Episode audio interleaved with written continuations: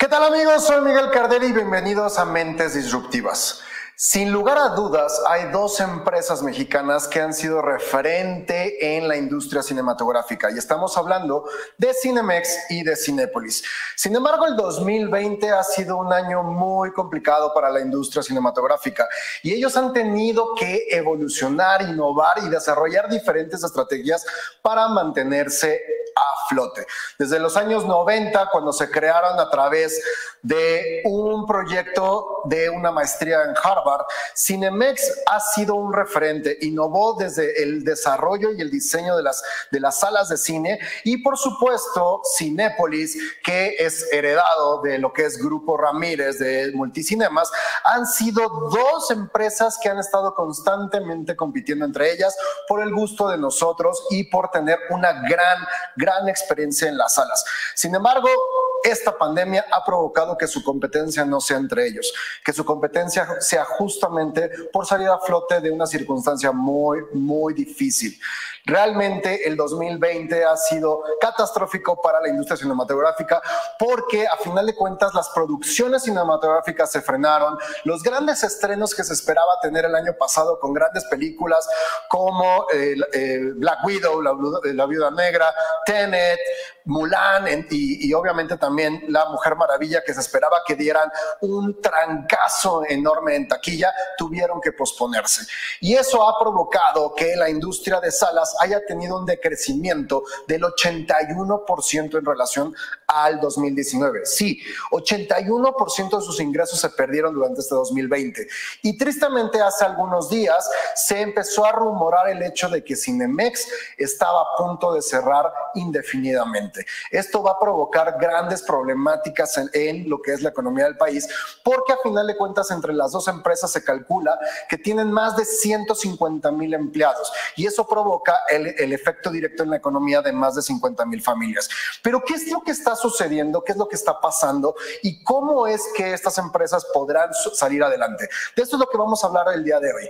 En abril del 2020, Cinemex pidió en Estados Unidos con su filial de, eh, de, salas en Estados Unidos el poderse declarar en quiebra. Recordemos que el concepto de declarar en quiebra en Estados Unidos y en México es diferente. En Estados Unidos lo que haces al declararte en, quiebra es, eh, en bancarrota, perdóname, es que te permiten darte un poquito de colchón te permite empezar a negociar con tus acreedores la capacidad de poder parar los pagos y poder de alguna alguna manera solventar las situaciones con las que están viviendo. Sin embargo, a los acreedores no les fue muy grata la noticia y aumentaron el 85 mil millones de dólares lo que fue la deuda para Cinemex. Cinepolis, por su parte, debemos de, recordar que en los últimos años ha tenido una expansión enorme con sus últimas adquisiciones, por ejemplo, en Brasil, sus aperturas en Brasil, en India y en Medio Oriente, su, su expansión era cada vez más grande y obviamente para lograrlo tenían que generar mayores créditos y poder solventar estas aperturas buscando que los ingresos de ellas las, las cubrieran. Sin embargo, obviamente por la pandemia, también tuvieron que reestructurar sus sus, eh, sus deudas y, trabajar y negociar con sus acreedores. Esto no ha sido nada sencillo para ellos y tristemente el 2021 no pinta tan bien, dado que el proceso, por ejemplo, en México de la vacuna ha sido un proceso mucho, mucho más lento que en otros países y eso hace que la gente tenga una percepción de que el ir al cine en una sala donde vas a tener contacto con miles de personas no necesariamente pueda ser segura para ellos.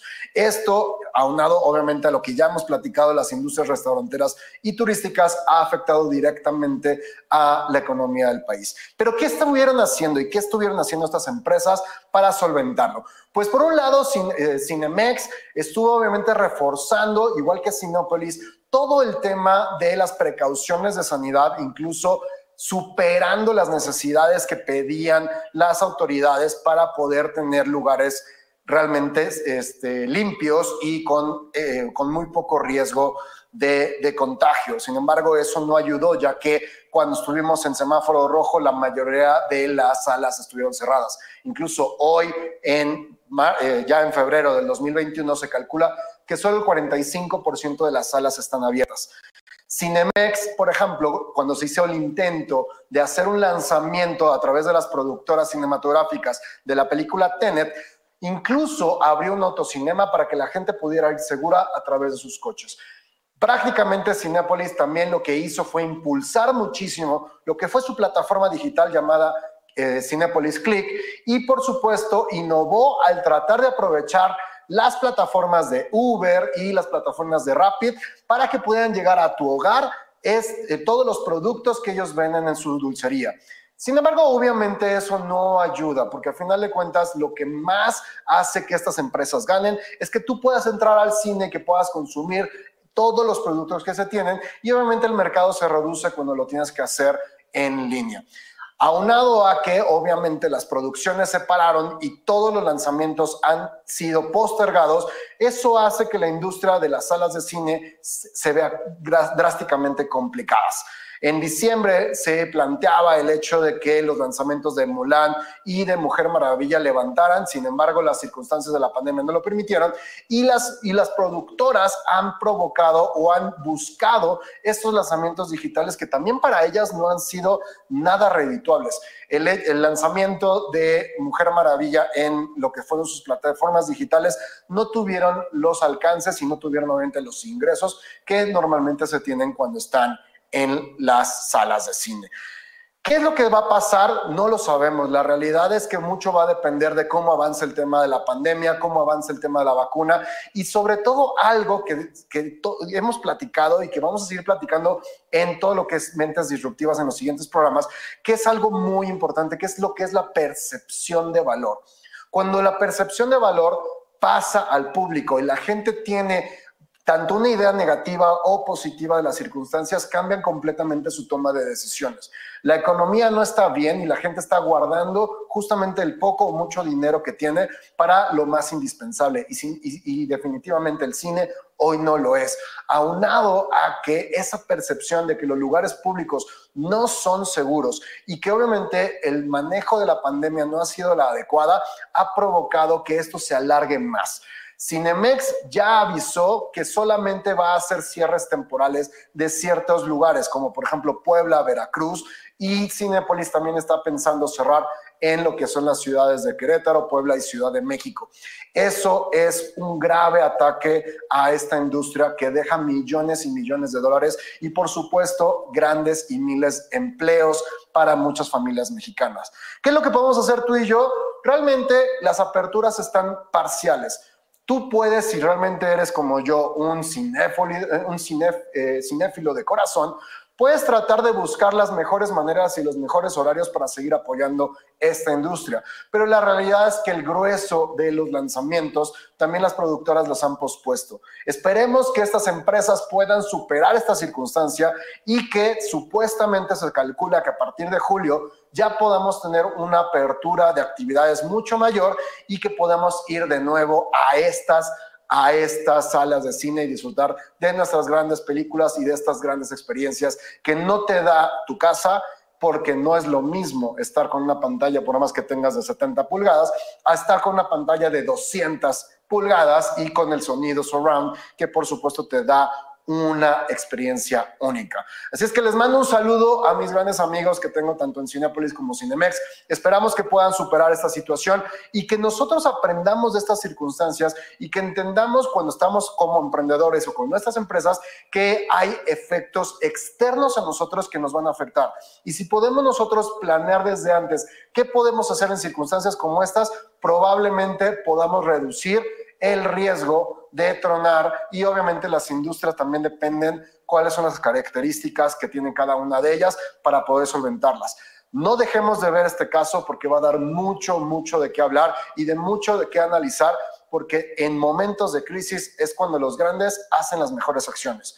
Y sin duda, estas dos empresas harán estrategias que no nada más les permitan solventar esta circunstancia, sino crecer. Así es que estaremos muy al pendiente de las circunstancias. Soy Miguel Carderi y te doy la bienvenida a Mentes Disruptivas. Arrancamos el programa de hoy.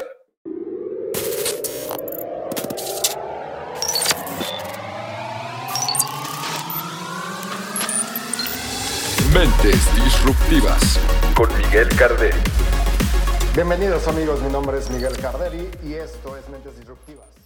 ¿Qué tal amigos? Pues bien, les doy la bienvenida a este martes de Mentes Disruptivas y les recuerdo que si te gusta lo que estás viendo con este nuevo formato, nos ayudas a, darle like, a compartir y si nos estás escuchando en Spotify o en cualquier plataforma donde estás escuchando tu podcast, por supuesto me encantará saber qué nos estás viendo, así es que te invito a que hagas un screenshot, que lo mandes a tus redes sociales y nos etiquetes tanto a mí como a Miguel Carderi, como pongas el hashtag de Mentes Disruptivas. Me encantará saber qué es lo que opinas de los contenidos, que nos digas cuáles son los temas que te gustaría que siguiéramos tocando, porque este programa, este, este nuevo espacio, esta nueva forma está hecha para que tú y yo estemos más cerca.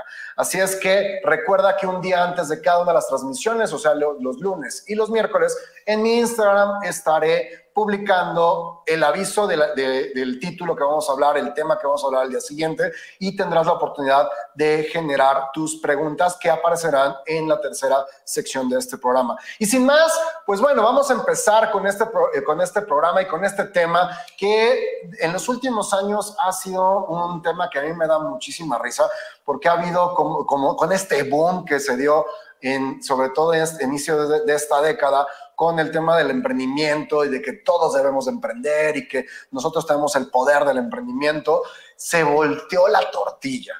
Y hoy se, se, demerita el tema de los empleados y se les da un título de Godín, que en lo personal a mí no me gusta, pero que realmente se ha, vuelto, se ha volteado la tortilla porque antes, cuando tú decías que querías ser emprendedor, te volteaban la cara y te decían que dejaras de hacerte tonto y que buscaras un empleo. Y hoy, cuando tenemos este boom de emprendimiento, prácticamente se demerita el tema del talento, de, tener un empleo y te dicen que lo que tienes que hacer y lo más importante y lo más valioso es ser emprendedor.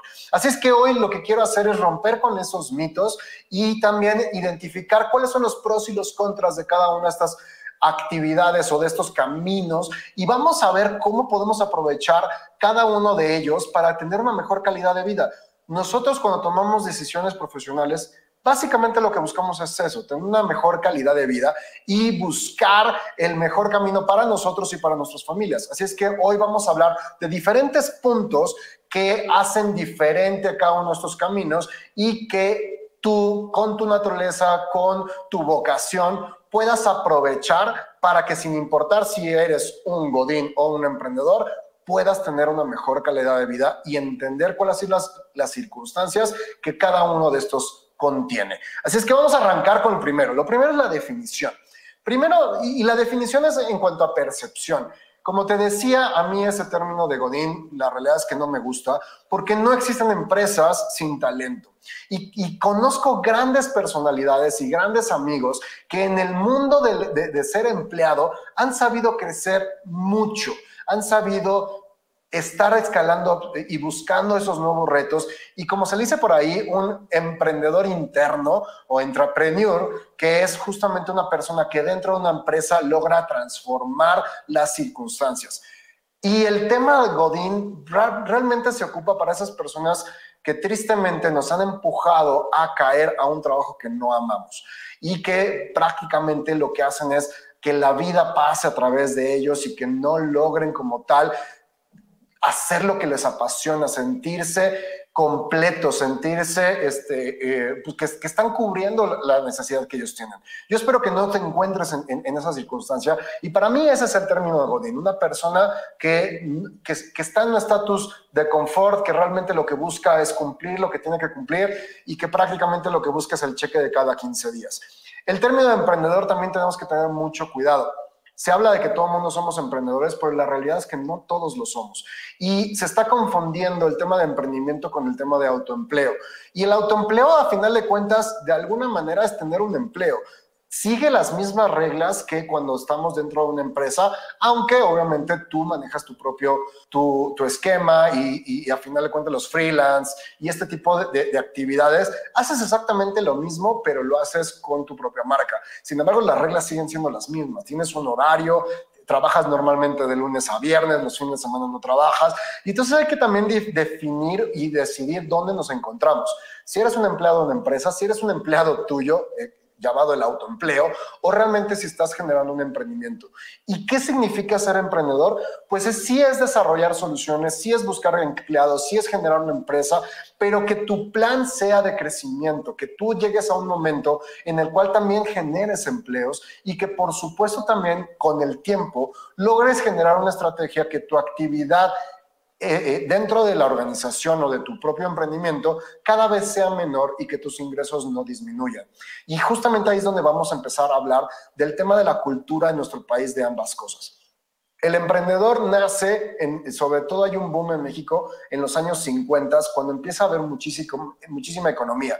La mayoría de las empresas hoy en día son empresas pequeñas o medianas. Estamos hablando que más del 80% de las empresas son pymes. Sin embargo, una gran cantidad de estas empresas, y sobre todo las empresas más grandes, tienen más de 50 años de, existir, porque justamente se dieron en ese boom entre los 50, 60 y 70, cuando había mucha economía y cuando era muy sencillo el desarrollar este tipo de actividades.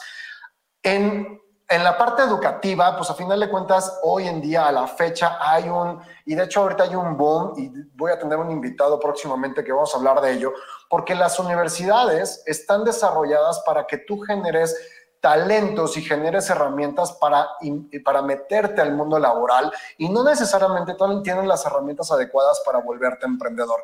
Seguimos con un esquema muy cuadrado y muy acotado de lo que es el mundo del emprendimiento a nivel educación y definitivamente no para emprendedores puede o no ser determinante el que estés en una universidad o que tengas estudios muy amplios para poder desarrollar tu actividad siento que para cuando eres un profesionista, pues lo primero que te piden para entrar a una empresa definitivamente es un título una maestría o en algunos casos hasta un doctorado. Las cuestiones educativas son completamente distintas y el emprendedor tiende a aprender mucho más en el campo que lo que son las, eh, eh, eh, en las instituciones educativas. El, el, lo que es el empleado, a final de cuentas, también hablando de lo que es la curva de aprendizaje y el proceso que tenemos cada uno de, nosotros, la, parte del empleado o esta cosa que se llama Godín, que a mí no, que ya repito, no me gusta muchísimo, la curva es mucho más rápida. Cuando tú logras tener un empleo y le echas muchas ganas, pues el crecimiento es muy rápido y pueden llegar a haber personas que llegan a ser gerentes o directores incluso antes de los 30 años, mientras que el proceso del emprendimiento es mucho más lento. La, la curva de aprendizaje, cuando te estás lanzando a un nuevo mercado, a conocer a clientes, a empezar a desarrollarlo, tiende a ser más larga. Obviamente hay casos, pero también es importante mencionarlo porque, en, sobre todo desde el boom de las startups, se busca que el emprendimiento explote drásticamente y en el corto plazo.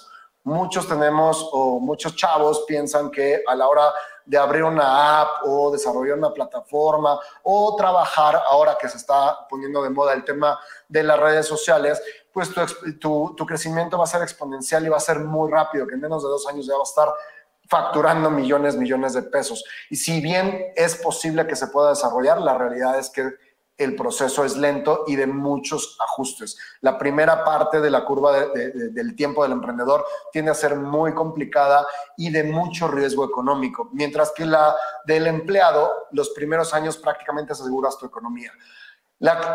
en cuestiones de ingresos, el tema de Godín, sobre todo los primeros 10, 15 años, tiende a estar creciendo completamente, pues prácticamente cada año, pero incluso hasta las leyes nos protegen para tener el, eh, un aumento en tus ingresos de manera constante. Sin embargo, también el riesgo es que las circunstancias económicas, como por ejemplo las que estamos viviendo hoy en día, están provocando que, mucho, que nuestro empleo no sea seguro que la decisión de seguir con nuestras actividades no está en nuestras manos, mientras que el emprendedor, si bien también es afectado por toda la, toda la situación económica, tiende a estar en sus manos el poder ajustar, el modificar y trabajar estas situaciones.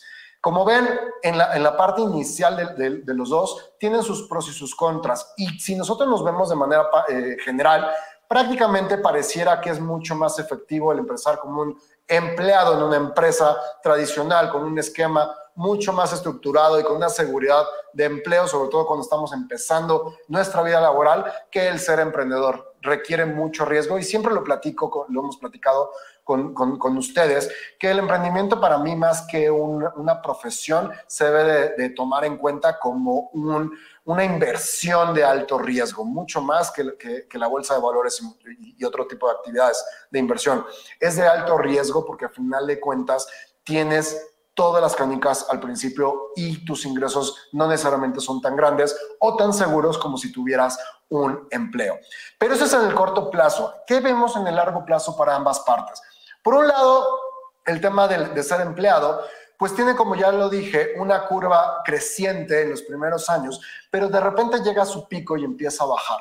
Y cuando estamos hablando de que tenemos entre 40 y 50 años, las complicaciones de poder seguir generando tu actividad cada vez son menores. ¿Por qué? Porque las empresas lo que buscan es reducir costos. Y cuando tú ya tienes una persona con tanto tiempo, pues a final de cuentas los costos aumentan. Tanto el que si te quieren correr, pues obviamente eh, la liquidación cada vez es mucho mayor. El hecho de que una, que una persona haga mucho tiempo de antigüedad en una empresa cada vez se ve eh, menor, las empresas buscan que no tengan tanta antigüedad, como también el hecho de que por tu experiencia, pues tiendes a buscar sueldos mucho más altos que normalmente las empresas prefieren contratar a personas mucho más jóvenes que les salen mucho más baratos y que pueden explotar de mejor manera que, eh, que a ti cuando tú ya tienes una edad mucho más avanzada y una experiencia mucho más grande.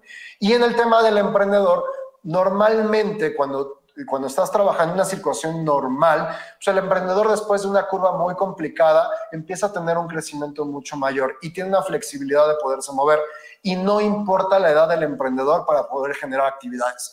Hemos visto casos en la historia, tanto en México como en otros países, de emprendedores que arrancan a los 40 años, 45, incluso después de los 50 años, y que empiezan a tener grandes, grandes oportunidades. Porque en el emprendimiento sí la experiencia vale mucho la pena. El que hayas podido tener tanto fracasos como éxitos en el proceso, hace que cuando tengas 40, 50 años, realmente explotes y tengas mucho más cuidado con el tema de los riesgos que tomas y la, y la decisión mucho más concientizada y basada en datos y en experiencias. Por lo tanto, la curva tiende a subir. Obvio, y ya lo expliqué, en una, una situación natural. ¿Por qué? Porque obviamente las crisis económicas, las situaciones como las que estamos viviendo hoy en día, pueden recortar esas situaciones y pueden hacer que nuestras actividades y nuestros emprendimientos truenen o se vean afectados. Ya vimos el caso de Cinemex y Cinépolis, que tenían una curva de crecimiento impresionante y que cuestiones externas hacen que prácticamente los tengan en la lona. Y ese es el riesgo que tenemos como emprendedores. Ahora, en cuanto a calidad de vida, Ambas pueden mantener una calidad de vida muy buena. Lo importante mucho es la estrategia y cómo manejes tus actividades. No importa si eres emprendedor o eres godín. La realidad es que en ambos casos, si tú tienes una administración y tienes una estrategia financiera adecuada, en ambos casos puedes crecer y puedes proyectar una calidad de vida a futuro muy, muy buena uno se tardará más que otro, pero la realidad es que lo más importante para ambos casos es el tema de la cultura financiera. Tristemente en México no la tenemos y nosotros normalmente cuando nos llega el dinero lo primero que hacemos es gastar en coches, en celulares, en todo lo que temporalmente nos puede dar esta calidad de vida y se nos olvida que justamente esta curva que ya platicamos puede poner en riesgo nuestro futuro. No hay una cultura de retiro. En el caso, hablando, por ejemplo, de las pensiones y del retiro, podemos, por un lado, darnos cuenta que el, empleado o el godín, pues de alguna manera tiene esta parte de la FORE que no es tan recomendable, pero que a final de cuentas tiene ahí un ahorro y que lo que debe de hacer es tener en sus manos una capacidad de proyectar cómo quiere verse en 20, 30 años, cuando hoy eres de manera productiva eh, y puede generar de manera productiva mucha economía si nosotros nos organizamos como empleados y como godines y podemos hacer una estrategia financiera adecuada, podemos aprovechar esta, esta curva creciente de manera adecuada para que cuando lleguemos a, a, la punta y empecemos a bajar, nuestra economía no se vea mermada, sino que podamos desarrollar estas actividades.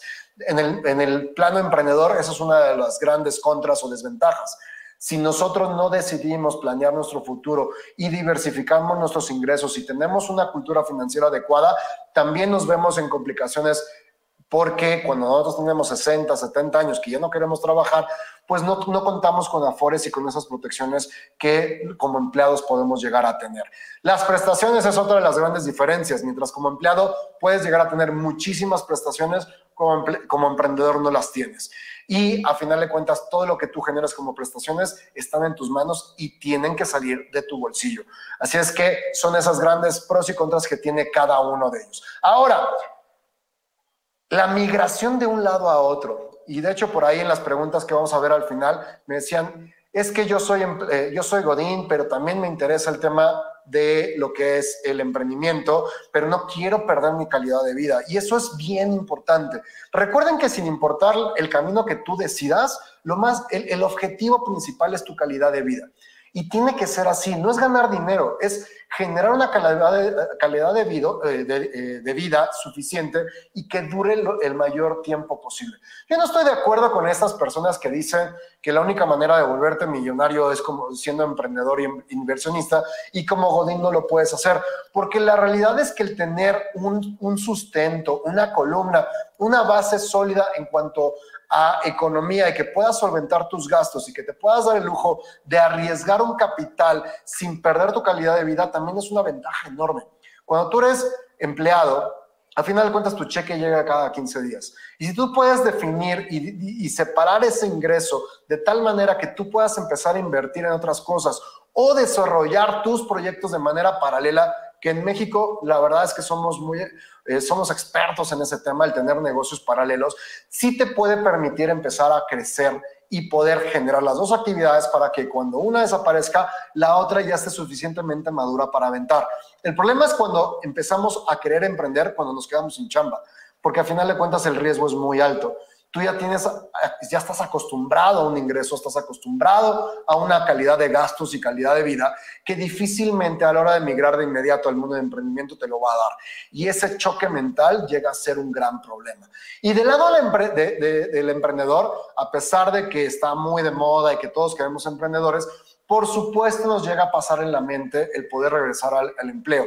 Sin embargo, también después de varios años que, nos dedicamos al emprendimiento, luego incorporarte al mundo laboral nos cuesta muchísimo. Primero, porque las oportunidades, las empresas a final de cuentas te preguntan la experiencia y si estás fuera del mundo laboral tiende a ser una barrera para poder regresar. Y por el otro, pues a final de cuentas también nos acostumbramos a libertad de tiempo, a la toma de decisiones propias, a que no tenemos tanto que rendir cuentas más que a nuestros clientes. Y entonces el, adaptarnos a un mundo laboral, si bien tiene sus, sus ventajas, también nos cuesta muchísimo este proceso. De los dos lados soñamos con, con, lo que tiene el otro. Cada uno tiene pros y contras y a final de cuentas el lograr complementar uno con el otro puede ser un gran beneficio. Ahora, ¿qué podemos hacer? Sin godines no hay empresas. Y como, como emprendedor, tienes que buscar una estrategia de crecimiento de tal manera de que también generes em, eh, empleos. ¿Por qué? Porque entre más contrates talento, tú puedes empezar a deslindarte de actividades puntuales y empezar a tener mayor libertad financiera. Entonces, la realidad es que esta pelea entre godines y emprendedores realmente es una estupidez porque necesitamos unos de los otros. Sin emprendedores que generen empresas, difícilmente los empleados pueden llegar a tener empleos. Y sin empleos de buena calidad y sin talento de buena calidad, difícilmente las empresas y los emprendedores podemos crecer.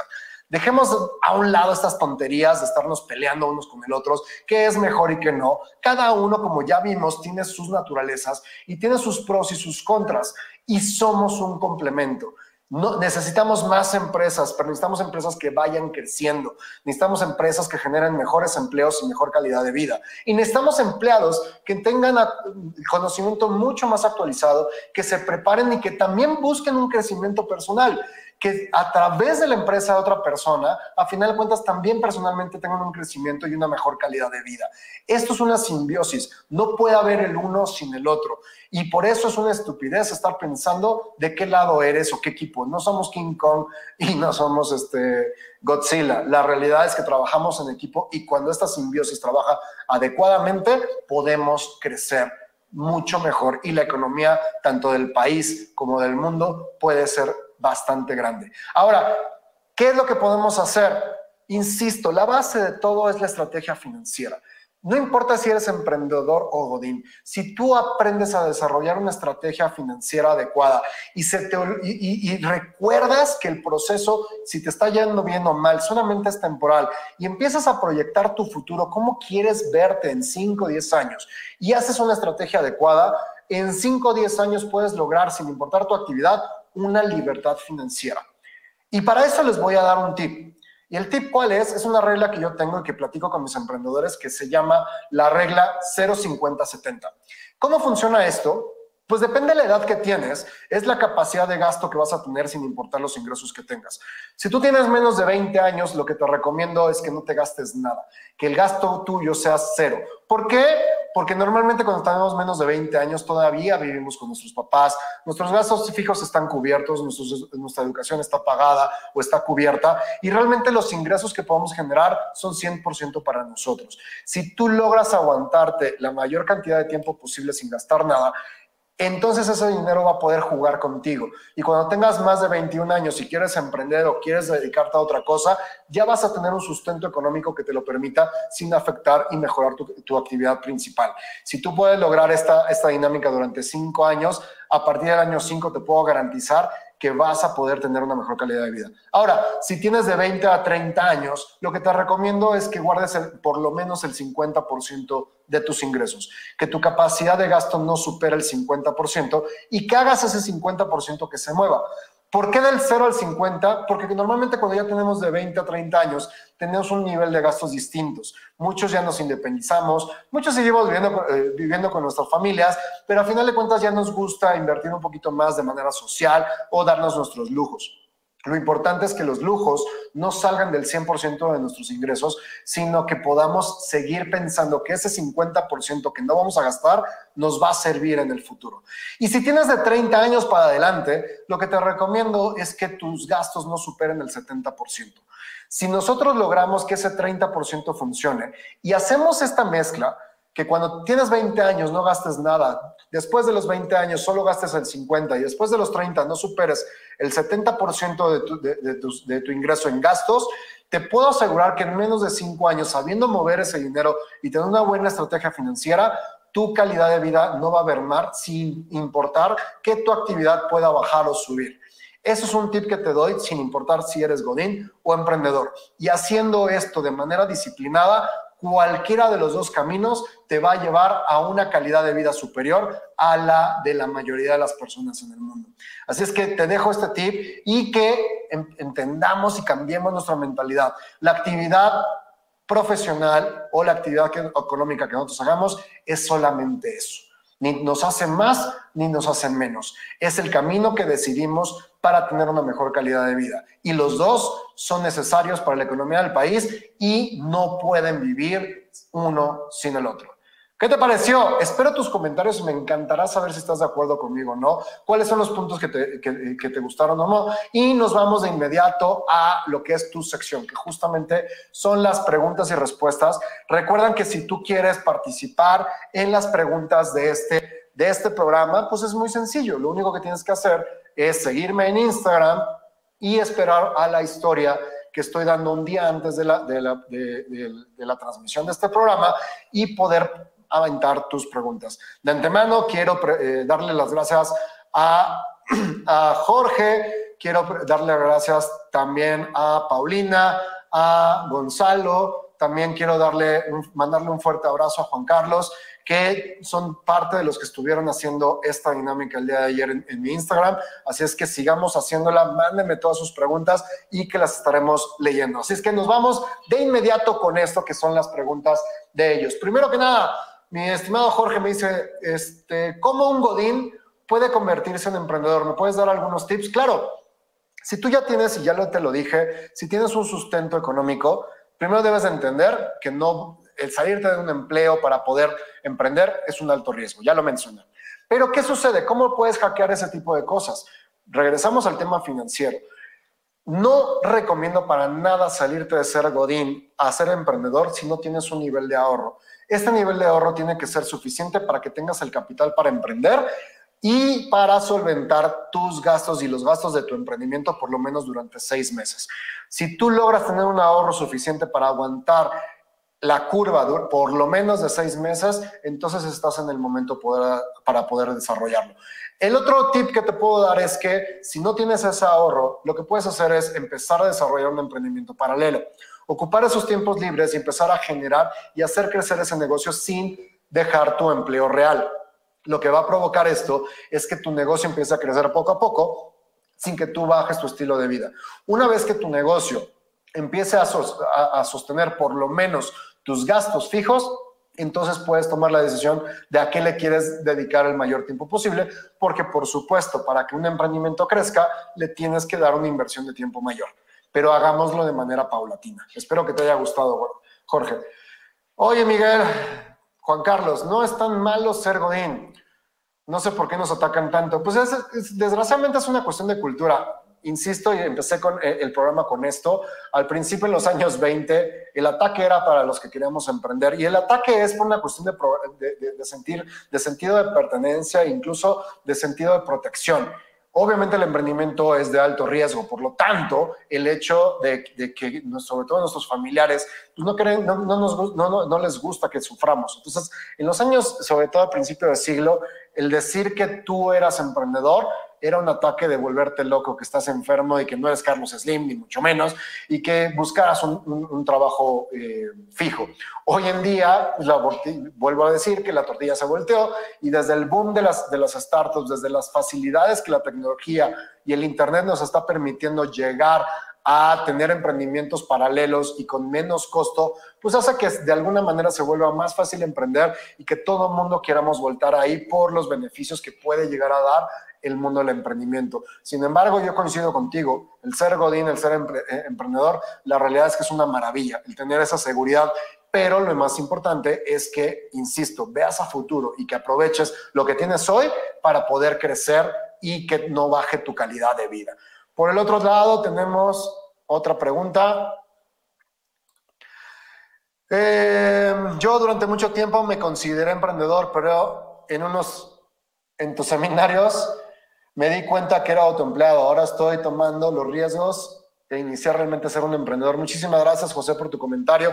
Por supuesto, es que también eso es bien importante. Cuando nosotros nos damos cuenta de la diferencia entre ser autoempleado y ser, eh, eh, ser emprendedor, nos damos cuenta que a veces llevamos 20, 30 años haciendo lo mismo y que la, realmente la dinámica no ha cambiado de ser empleado a ser emprendedor. Así es que tenemos que empezar a trabajar esa parte y entender que el emprendedor implica mucho más, una estrategia de crecimiento y que sobre todo buscamos que cada vez, mientras más seamos grandes, nuestra actividad no, no sea tan directa y tengamos mayor em, toma de decisiones en nuestra vida personal, porque lo más importante, insisto, es buscar nuestra calidad de vida. Entonces, coincido contigo, te mando un fuerte abrazo, abrazo José. Y por último, voy a, recuerden que escogemos una otra, este, de todas las preguntas que me mandan, escogemos las, las principales. Y por acá tenemos otras dos. Quedé me, quedé sin trabajo en el 2020 y quiero agarrar un emprendimiento. Esto es, a ver, esto también es algo que es uno de los grandes errores. Todos sabemos que siete de cada diez empresas que se arrancan en México terminan tronando. Y algunas de ellas, un número muy grande, es de gente que de ser empleado quiere empezar a emprender. Y ya los comenté y se los vuelvo a repetir, es un riesgo muy grande. Si tú no haces una estrategia adecuada y si tú no llevas un, plan adecuado para poder migrar al emprendimiento, se te van a complicar las cosas, porque cuando somos empleados ya tenemos gastos, ya tenemos compromisos. Y si tienes familia, pues obviamente los gastos y los compromisos son mayores. Entonces debemos de tener mucho cuidado. Si te quedaste sin, sin empleo en el 2020, lo que te recomiendo es buscar un emprendimiento que sea de menor costo, que si te liquidaron bien o mal, ese dinero no sea invertido al 100%, nunca hagan eso, no inviertan todo su dinero en un negocio y que sobre todo estudies muchísimo qué es lo que va a pasar y cuál es el mercado y cuál es el cliente, que te metas a, programas que existen. Y ustedes saben, y se los platiqué la vez pasada, el día primero de marzo nosotros arrancamos un programa justamente para ayudar a personas como tú y personas que están queriendo emprender o que ya tienen un emprendimiento y lo quieren migrar al mundo digital, justamente para que esa curva de aprendizaje y esos conocimientos necesarios los tengas y que puedas ser más efectivo en cuánto dinero le estás invirtiendo y en dónde, para que el riesgo cada vez sea mucho menor, sobre todo al principio, y que busques modelos de negocio que tengan un crecimiento exponencial, que básicamente no tengan costos y que te permitan tener mucha utilidad para que en el menor tiempo posible puedas solventar y cubrir las necesidades que tienes como en tu vida diaria y con tu familia. Y nos vamos a la última porque ya se nos está acabando un poquito el tiempo del día de hoy. Eh, después de cinco años de ser emprendedor, mi negocio tronó y me cuesta mucho conseguir trabajo. Lo comencé a hacer, lo, lo platiqué hace ratito y por supuesto eso es una gran problemática. Normalmente las empresas te piden tener cierto tiempo de experiencia y cuando estás en el mundo del emprendedor, ciertas empresas les cuesta trabajo contratar a estas personas porque piensan que los emprendedores no podemos seguir reglas, que no estamos acostumbrados a una línea, a una disciplina, pero también tiene que ver mucho con la, cultura de la empresa y también con la disciplina que tú puedas mostrar. No importa si eres godín o emprendedor, lo que buscamos, ya sean los clientes o las empresas, es que nos solucionen problemas. Lo que te recomiendo es que demuestres, demuestres que puedes solucionar problemas, que tú tu, tu speech a la hora de tener entrevistas sea de cómo tú estás solucionando y cómo tus talentos y cómo lo que aprendiste como emprendedor son grandes, grandes herramientas que a la hora de incorporarte al mundo laboral pueden ser de gran valor para la empresa. Tiene que ver mucho con la cultura empresarial, tiene que ver con también la mentalidad que tienen eh, ciertas personas dentro de las empresas, pero yo te puedo asegurar que Haz una, haz, una lista de las fortalezas y todo lo que has aprendido como emprendedor durante estos cinco años y te puedo asegurar que de ahí vas a encontrar herramientas muy poderosas para poder conseguir un empleo si así lo requieres o para arrancar de nuevo un camino de emprendedor porque estoy seguro que en algún momento lo vas a querer hacer. Así es que échale ganas y no tengas miedo. Es un momento difícil, es un momento de incertidumbre, pero en las grandes crisis aparecen las grandes oportunidades. Entonces, vamos a echarle muchísimas ganas. Amigos, pues de nuevo les, invito, muchísimas gracias a todos los que estuvieron ahí conectados, que me mandaron también sus, que me mandaron sus, sus, eh, ah, eh, preguntas a través de Instagram. Les recuerdo que estoy como Miguel Carderi en Facebook, en Instagram, por supuesto en YouTube. Este programa, si no lo pudiste ver completo, te, recuerdo que nos podemos escuchar por Spotify, por Amazon Music o por eh, podcast de Amazon para poder salir, eh, escucharnos y estar seguidos. Mándame, etiquétame como Miguel Carderi y con el hashtag Mentes Disruptivas para saber en dónde me estás escuchando, si en el podcast, en las sesiones en vivo, y por supuesto de qué país o en qué lugar nos estás escuchando. Quiero mandarle un gran saludo a todos mis seguidores que están creciendo muchísimo en Perú, en, el podcast de Spotify. Así es que les mando un gran abrazo hasta allá, por supuesto a la gente de Chile y Estados Unidos. Y nos vemos el próximo, el próximo jueves aquí en Mentes Disruptivas, otra vez en vivo. Y quiero tenerte cerca. Así es que comenta, dale like, dale seguir y activa la campanita para que sepas de cuándo arrancamos. Nos estamos viendo, soy Miguel Cardini, perdón, esto es en vivo, soy Miguel Carderi, esto es Mentes Disruptivas y recuerda que si tu realidad no concuerda con tus sueños, es momento de transformar tu realidad.